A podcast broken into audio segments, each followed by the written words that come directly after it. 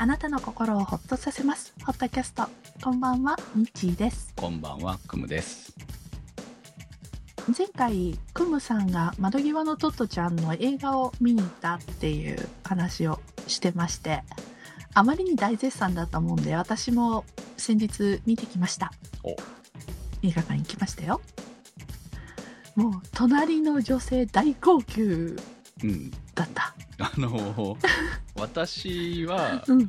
泣いてないんであれだったんですけど、うん先日、そこアニの方でね、あの、うん話した、後で収録した時に、やっぱうん行った人たちみんな泣いてたっていう話だった、スタッフ。そうですね。で前の、スタッフだけじゃなく、そのうん他のお客さんも泣いてる。そうね、前のご婦人方も、もう、あハンカチを目に当てて、はい、ご覧になってて、えー私はちょっと、いろんな思いがあまりにも渦巻きすぎちゃって、えーそこまではぐっとは来てたんですけれども、まああのね、前回も話した通り私窓際のトットちゃんっていうのが小学生の時の愛読書で家に持ってて何度も何度も読んでであまりにも私に大きな影響を与えたんですよ。でそれで私あのずっと教育学とかに興味持っちゃって幼児教育学科に進んだんですねトットちゃんの影響で。はいあの平たく言うと、はい一番きっかけが最初がね。で、えーそれで、ね、理想を胸に小林先生みたいな大石先生ぐらいのような気持ちで、えー大石先生ってあのトットちゃんの他人の先生だった方ですけれどもそんな気持ちで、えー就職したら超ブラックだった。で夢半ばっていうか見事に打ち砕かれて挫折したっていうのがあって、えーなんかこういろんなことを考えながら映画見てました。あとねあのそのもう私がなんだろうもう本当この作品はトットちゃんのなんだろうなこのいろんな世界観トットちゃんの世界観を描いた心の中をこうビジュアルで表現されてるのがすごくよくできててああ素晴らしいなって思って見てたんですけどね。どうしてもちょっと小林先生のあの友井学園の園長先生の方に気持ちがいっちゃいがちっていうのがあって、うん、であの小林先生っていう方がなんとなくこうお話の中に出てくる人って多分普通の方はそんなにこう身近に感じないと思うんですよ。うんなんですが、普通はね。そうなんです。なんですが、小林先生は、あの、リトミックっていう分野の、幼児教育の中のリトミックっていう分野の先駆者なんですね。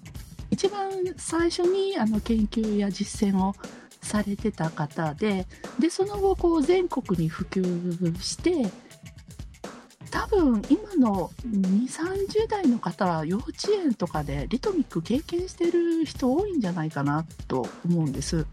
あの取り入れられて。っていうそのリトミック私もあの学生時代に習いましてあの授業があって習ってでその担当教授がリトミックの専門の方だったんですよ。研究したあの専門で研究されてる方でで運悪くその方が私のピアノの担当教官だったんですよ。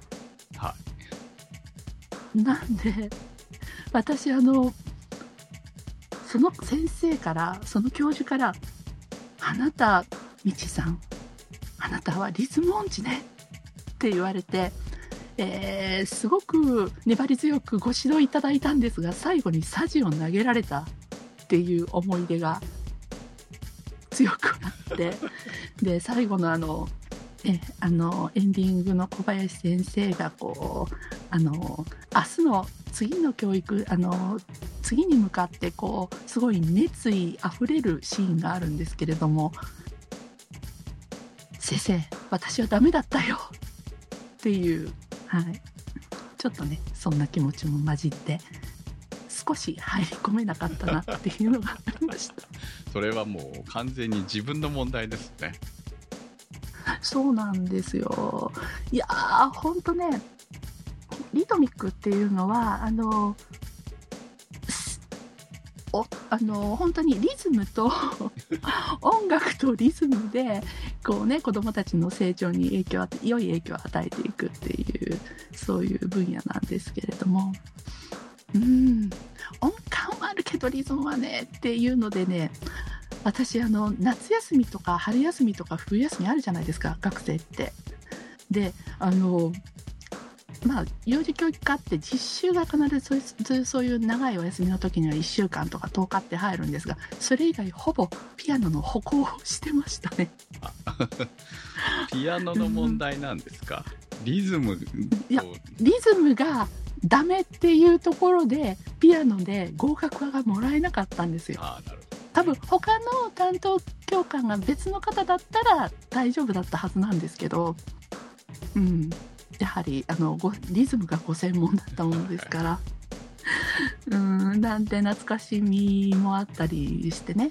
であそういえば授業の中で小林先生の名前あったななんて今更ながらに思い出したりなんかして、えー全然あのよかったよ。そのリドミックの話は出てきますけど 今のミッチーさんのは完全にミッチーさんの問題ですからね今の話は。うん。だからあのほぼほ作ぼトットちゃんには関わってないですよトットちゃんの 物語には。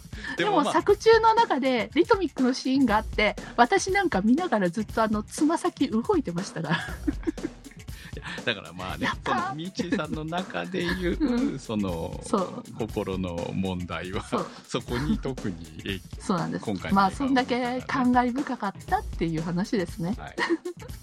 うん、でも本当ねこれはあのお子さんがね見てもいいかなって思いますのでもともと子供向けですよね。児童書だったから。のそうですよ。もともとお子さんが見てもっていうか、こどちらにも見てほしいと思って作られている作品ですから、はうん。そうね、いはい、いや本当にたくさんの影響をもらった作品だったなって 思いましたんで。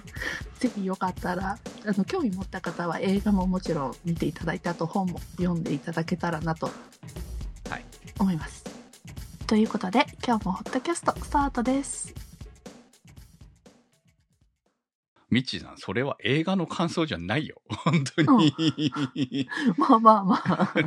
でもまああのーそれぐらいね自分が何かやってたことに対して、えー影響を与えたものが作中で描かれると出てくるどうしても素直な感想にいろんなものが加わっちゃうよねって人間だからっていうところですよね。そうね逆にそれがなかったらそこまであーどうどうだ見てどうだったんだろうっていうのはめちょっともうわからないわって思評って。判がいいですからね。だからまあその辺は各自自由でいいんじゃないかと思いますけど、だってうんもう経験から来ているものは変えられないじゃない、うん、そうね、と思うんですよ。う。うんん例えばね今長崎を舞台にした月9のドラマがやってるんですけど、うん。はい、めちゃくちゃ地元が出てくるんですね。うん。うん。で私がよくバイクで行く海岸とかもうん今。週かな、今週出てましたし、うん。でも多分ね私ねこう物語が地元じゃなければ許される範囲と地元が出てると許せない範囲っていうのがあって。あります？ね、あるでしょ？やっぱり、うん、あるある。そう、うん。いや。あ、許せないわけじゃないけど、多分、邪念が入ってダメとかありますよ、そう私。そう。私。ね、ダメなんですよ。だから本当にそのアニメにしても、うん。そのドラマにしても地元を描かれると普通の感覚でものを見れなくなるっていう。う、ん、ムツムツしちゃう。そう で、それはねもちろん舞台映えとして選ばれている部分もわかるんで,、で今回もその、まあ、実写なんでね。うん。そのこのこの場所からこの、だって月9って言ったじゃない。うん この場所ら。からこの場所にこうどう考えても移動できないとかここでこんなことはしないとか、そういうことはまあいいいとして。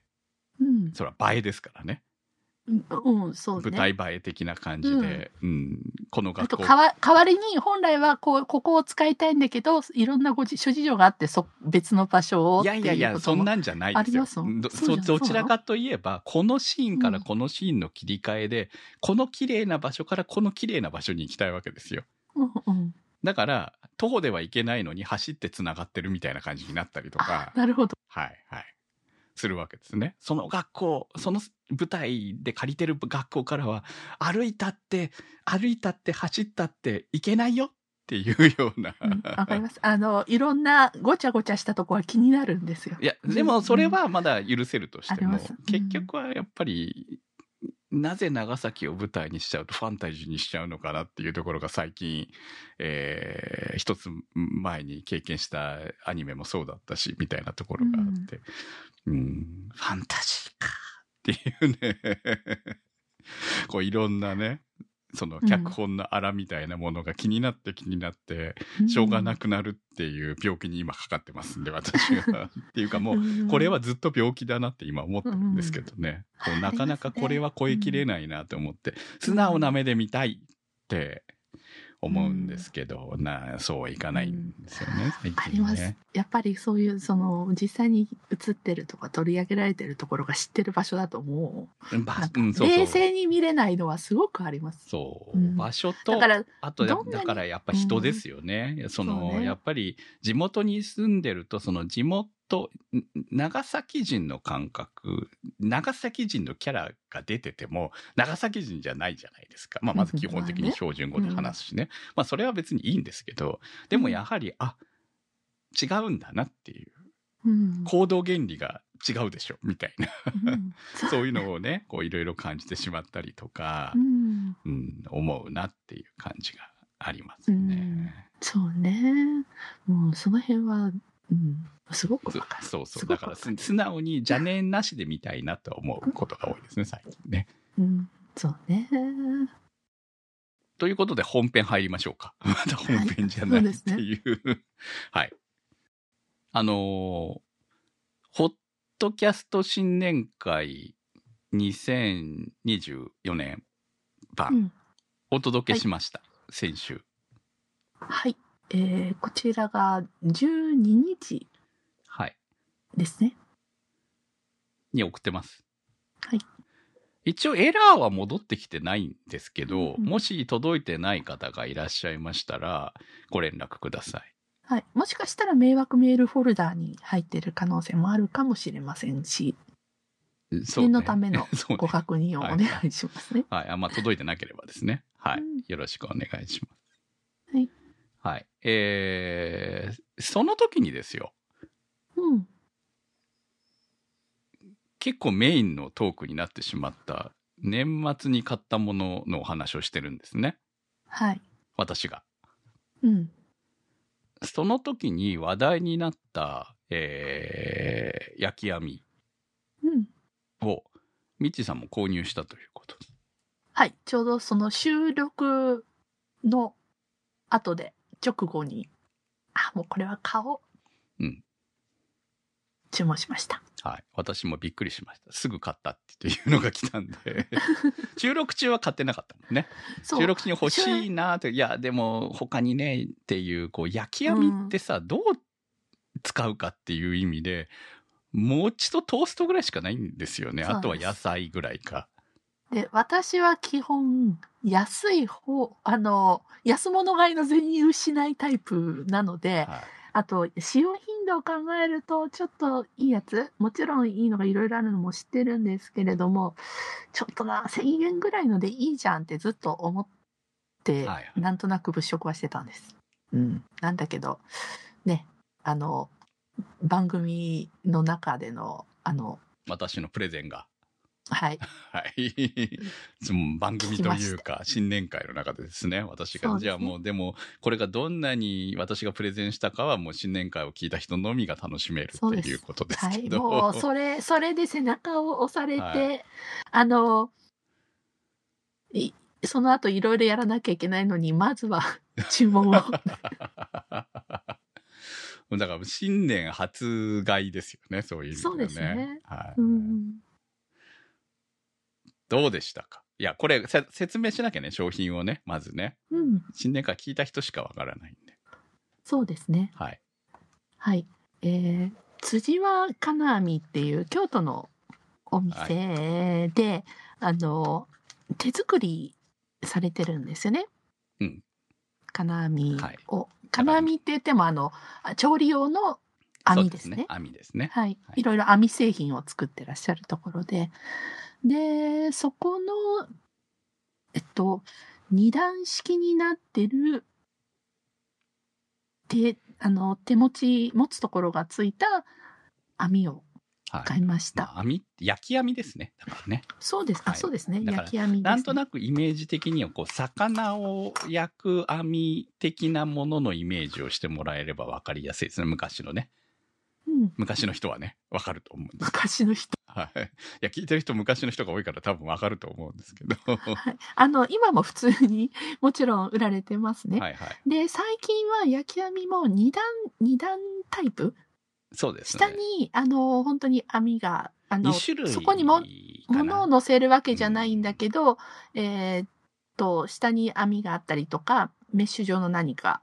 で、もしくは、あの、セラミックの白い、そうですね。だから、ねあるのをセラミックタイプと、あと下が、あの、今のガスコンロ安全装置がついてるんで、こう、うん。安全装置がついてるので大丈夫なように、こう、中に水を入れるような形になってるやつとか、まあ、3か種類ぐらいあるのかな？昔ながらの網と、そうねそうそう、っていう感じにはなってますけど、まあ、いあの、おしゃれ的に流行ってるのは、えーセラミックのうんタイプが流行ってるかな。私も当初はそれを買うつもりだったんです。はい。はい。で、えー今回は結局、クムさんが年末からツイッターで上げてるもお餅を焼いてたあの網をはい。買いました。4400円もするんですよ、あれ。そうなんです。プラス、そう、宅配送料がはいはいはい。かかります。私は、あの、結構ね、おしゃれ雑貨屋さんに置いてあるんで、もう前からずっと、こもうね、下手したら1年じゃないんじゃないかという、去年の冬も悩んでた気がする。おお、そんなに？はい。うんもうずっと、もう定番商品なんで置いてあるんですよ。うんでうんえー昨年は買ってないんですよ、結局ね、諦めてねうん。もしかしたら私もそのおしゃれ雑貨屋さんで確かにそういう、あの、調理道具コーナーは必ず見るので、は見たかもしれないんですが、うんそんな、めったに使わない焼き網に、そんな出せないわ。ね、普通考え一周した、はいはい、私だって悩んだ。記憶があるんです。今年も悩んだ。え今年も悩んで悩んではい。結局、あのそうなんです。買ってやっぱ良かったと思ってる、こう別に私はそんな丁寧な生活をしてるわけじゃないけれども、えーあの一生もんだと思って買いましたから、そうなんです。ということで、えーまあ、いろんな不安を胸に、はい清水の舞台から飛び降りるような気持ちはで買ったこの辻輪の焼き網です。はい、早速、えー、おととい届いてから、えー食パンを焼いたり、お餅を焼いたり、いろいろうんやってます。えー結論から言いますと、買ってよかった。でしょ？ね、うん。はい、はい。進めてよかったよ。そうです。あの、まあ、食パンを焼くのも、もう、あの、トースターで焼くのと食感が違う。まあ、もともとあの、網で焼いたこともあるので、変わるのは分かってたんですけれども、あの、満足の美味しさでした。で、それよりも、感動したのがお餅なんです。私、あの、お餅、網で焼くのって、あの、くっつくからすごい苦手だったんですよわかり。ますよ。うん。で、ずっとはトースターで焼く派になってました。で、トースターであの、クッキングシートを下に敷いて焼くっていうのをしてたんですけど、トースターで焼くと、あの、焼き色がつく前にすごく膨れるんですよね。うん。しかでも分かりづらいよね、トースターだとね。膨れるのじーって見とかなきゃいけない。しかもさ、うんあ。の、餅って膨れ出したら一瞬でグワッていくじゃない？そうそうね。うんあの、今回の網で焼いたら、くっつかなかったんですよ。くっつかないし、焼き色もすごくいい塩梅についてくれるし、もうほんと表面がサクサクで中がとろっとうん。なってて、絶妙に美味しく焼き上がりました。あの、くっつくかくくっつかないかは、あの、ものによると思うので、ああ、お餅によるの、はい、お餅によると思う。うちが焼いてるのは全部くっつきますよ、普通に。まあ、あの、ぜ、ベタじゃないけどね。食感はくっつくので、もちろんあの、黒く焦げてますけど、網自体は。まあ、あの、それをこすれば、ほどほど落ちるので、うん完全に網がダメになったりはしませんから。私、あの、普通にスーパーで売ってる、あの、切り餅角餅っていうのが、うん私は、袋に入った真空パックのやつね。何種類か試しましたけどね、うんお餅はね。その年末に買ってた、えー、鉄筋の餅ですよね。地元の、こう、農家さんが作ってるようなお餅。普通に手でついて、あの、丸めたお餅。そうです、そうですとあとは、えーっと、あれですね、えー、鏡餅の中に入ってた、こう、賞味期限の異常に長いあーはい丸はい餅うんで、えー最近また、あの、お餅屋さん、お餅屋さんというか、こう、普通に買ってきた、えーうん地元の丸餅、同じ店ですけど、うん種類は違うやつを、えー焼きましたけれども、うん。まあ、全部つかないほどっていうほどではないです。ただ、あのあ、やっぱり目の前で見てるからさ、わかりやすいじゃない？そうね。そう。っていうところは全然違う。その、そのひっくり返したりとかもそのまますぐできちゃうし、っていうメリットがあるので、その、つきにくいっていうのはあるでしょうけど、完全に、その、あの網を使ってたら、や、えーつかないっていう、あ餅がくっつかないわけではないですよ。はその、ベタっていう落ち方はしないけどね。うん、あの、焦げてる部分とか。まあ相性もあるしそうそうそう、ってとこ焦げてる部分もあったりとか、火加減とかもあると思うんで、ゼロではないです。うちはストーブでやってる時は、まあ、それなりに、あの、く、くっつかないわけじゃない。焦げ、焦げる部分は出てくると思うんで、うんそれはもう相性の問題もあると思う。相性と火加減の問題はあるかなと思いますけどね。うんうんはうんうんストーブだとほら、火加減調整できないんで。ああ、そっか、うん、そっかス。トーブの上でやってると。うん私は、あの、もうカセットコンロで、はいあの、ガス、ガステーブルはちょっとうん。センサーで、ちょっとうちのは使え、使えないんで、あの、カセットコンロで、あの、じっくりとはい。焼いてました。もうとにかく美味しくて、えー次お餅食べたいんだけど、どういう口実を作ろうかみたいな。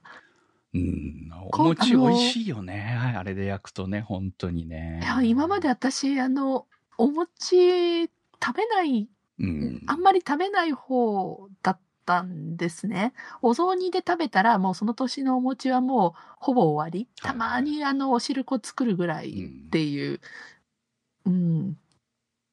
そんな私がこんなにお餅を食べたいな。あ、早く明日来ないかなって思うぐらい。多分ね、もっとね、美味しいおお餅が食べたくなるんですよ。そしたら今度は、うん。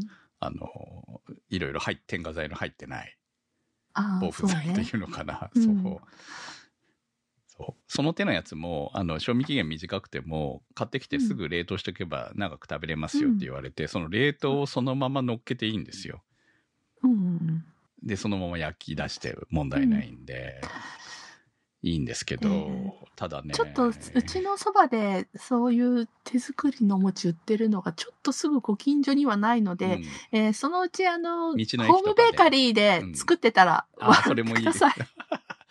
でも、でもね。む昔は作ってたからさ。はいはいはいはい、はいいや、いいと思いますよ。うんお餅美味しい。もちろん、あ、の、手作りの作りたての美味しさとか全部知ってるんで、はい、あの、もう、道の駅とか行った、行って買いに行こうかなとか、うん、んいろいろ。道の駅とかね、ねよくあるからね。はい、いいと思います。いや、ねえただね、あの、私、昨日朝からご飯がなかったんで、もうね、X に書いちゃったけど、うん、こ、小餅が今あるのね、その新しく。ちっちゃい餅がね。本当に小餅なんですよ。何センチかな、あの、普通の餅よりも全然小さい。切り餅より小さい。切り餅あよりも小さいね。パパックのお餅よりも小さいですね。そうですね。そう、本当に。うんで、うんえー朝からご飯がなかったんで、よし、餅食っ焼いて食ってこうと思って、うん餅3個焼いて、えー醤油と、こう、海苔で、うん。普通に磯辺で食べたんですね食べたんですよ。うん。で、その後、えー病院に行ったら、血糖値最近落ち着いてたのに、いきなり145って出て、うーん、これはって思ったら、餅でしたね。餅当たりますもんね、三個食べお餅。餅3個食べてきただけなんですけどねって言って、それですよって言われて、餅はダメです餅米がダメなんですよって言われて、うんそんな餅ぐらい食わせてよって思いながら。あの、いきなり食べた、お餅だけ食べたからとか、えまあだから単純に血糖値が上がるわけですよね、おうん、餅がね。上がる上がる。はいはい、で急にパーンと上がっちゃうからね、ちょっと、ね。でもさ、その、お餅を食べたからっていう、そのお餅だって消化するわけなので、単純に一時的な血糖値の問題にされてもなって思いながら、まあ別に責められたわけじゃないんですよ。うんだから、タイミングは悪かったってことですよね。そうそう。今日の数値はお餅のせいだということなわけで、別にその常に血糖値が異常値を示してるんだったら問題だけど、うんああ、そっか。だから病院に行く日はもう朝から餅食っちゃいけないんだなっていうのが分かったっていう。いや、それを見て、あ、そういえば血糖値上がりやすいんだったって思って、えー今日は、だからお餅は、あの、お雑煮にして、はいはい。先にあの、汁とか、あの、お汁で、お汁と野菜を食べた後からの最後の柔らかく焼いた後入れたお餅を食べるっていう、ちょっとあのね、クムさんが今、今しめになりました。ありがとう。で3 個もダメですよ。1気をつけようって思って。個、一個にしてください。いや、小餅なんだから、多分2個で1個ぐらいだよ、普通の餅のとか思いながらさ。もう、うん。いや、まあ、もともとね、こう最近はずっと血糖値に気をつけてっていう、別に、うん、そんなめちゃくちゃえ高いわけじゃないんですけど、まあ、うん。年齢的にこう、定期的に2週間に1回は検査してる感じなんですけど、今はね。いやあと、お餅食べるときにうん、お餅の食べる量ですよね。うん。もともとあの、お雑煮私1個だけとか、だいたい1回に1個か2個うん、まあ、なんですが、多くても2個今ぐ、らいですね。美味しくってさ、はい。まだいけるとか思っちゃうんだけど、うん、クムさんのそのはい投稿を見て、よし、うんよし、2個、2個までにしときましょう。2個まで。はい。2個までにしときましょう。いや、まあ、あの、それが慢性的になったらね、いけないだけのうん話なんで、一時的な血糖値のアップはすぐ命に関わるわけではないですし、あんま気にしなくてもいいことだとは思うんですけど、まあでも血糖値を上げる、ね、毎日みたいに持ち食ってたらだからダメだよってことだっていう思いそう、ますね。そうなんだよね。そういうことだと思いそうま、す。ほどほどにしないといけません。はいはいはい本当ね反省しました。本当にね、まさかこれがこうつながって、血糖値問題になるとは思いもしませんでした、私も。そうですね。もう餅ぐらいでダイエットしようぐらいに思ってたのよ、俺。全然餅一ダイエットにならないやつだった。そう。ダイエットは血糖値上がるのはい大敵ですからね。はいはい。ということで、この辻輪の焼き網すっごいおすすめなんですが、はいあの、お餅の食べ過ぎには皆さんも気をつけてください。他何に使えるかなって本当悩むんだよね。でもまあ、あの、満足度は非常に高いので、年うにん数回以上は使うんじゃないのという気はしてます。なんかなんとなくねね数回しか使わないものにと思うんだけど、意外と使えるんじゃないかな。トースト食べる人は、うちいいトースト食わないんだよね。うんだから、なおさら。まあ、ちょ、ちょっとトースうんトースターにパンと入れといてタイマーがチーンってしてくれるのに比べたら少しはやっぱり見とまあ、かないといけないから。焦げちゃうからね、あっという間にね。真っうん黒黒にでもなっちゃう結構すぐに焼けるんで。んそうですね。あのちょっと心に余裕を持った仕事、生活をしたい人はぜひ買ってください。うん さあ、はいということで、えー今回はいただいたコメントが一件あるので、そちらを最後ご紹介します。みつこさんからいただきました。昨年末から拝聴しています。ミッチーさんの初詣巡りで出てきた先々、小さい頃に行ったとこばかり、3軒を通ってきたんだよは、私もよく行ってたと聞きながら激しくうなずいた私でした。嬉しさのあまりメッセージを送りました。この1年配信聞けることを楽しみにしています。ということです。ありがとうございます。もう、喜んでいただいたコメントいただけて私も嬉しいです。いやー、うん新先日のあのリスナーさんって来るんだね。どこで知ったんでしょう、うん逆に言うと。本そんな。最近ほら、あの、ホットキャストランキングにも入ってないんで、全然。うん。あまりこう、人の目に触れる機会がないんじゃないかと思ってようこそって感じですありがとうございます。ありがとうございますずっと。あの、ね前回私が、あの、あれですね、ブラタモリにも出てきた基礎参戦公演の話題はを話題の部分ですね。うん。あそこちょうど県3つ、あの、あの付近はクロスしてるとこですから。はい。うんいやーこれから、じゃあ、その辺にお住まいだったら、これからも、あ、私知ってる場所っていうのが話題で出てくるかもしれませんので、ぜひ楽しみにしていただけたらと思います。はい。はい。どんな気分で聞くんでしょうね。なんか、なんかね、これはもう。ぼ冒頭の知ってる場所で、あーはっていうふうに思われないといいなって。うちのリスナーさん古いから聞いてくれてる人たちが多い感じなんで、もうなんとなくこうなあなあであああの二人はこういう人たちだなっていうのを理解されてる前提で喋ってることが多いなって最近思うんで。まあ、あのサイトの方にも、あの一応番組紹介とか私たちの紹介も載ってますので、はそちらも合わせて見ていただけたらいいなと。身を引き締める思いです私今いやだってほら緊張するじゃない？なんか初めてっていう人がいやそう私は常に初めての方で聞いていただいても大丈夫なように喋ってます。あそうですか。はい。偉い。なそんな気持ちで喋ってます。もんあそうですか。偉いですね。はい。私はだいぶあのこう甘えてるなと思ってますよリスナーさん。まあそういう部分ももちろんありますけどね。ねはい、はい。いやでもありがたい、まあはい。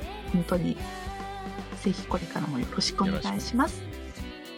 ホットキャストは検索サイトで HOTCAST と入れていただくと出てきます。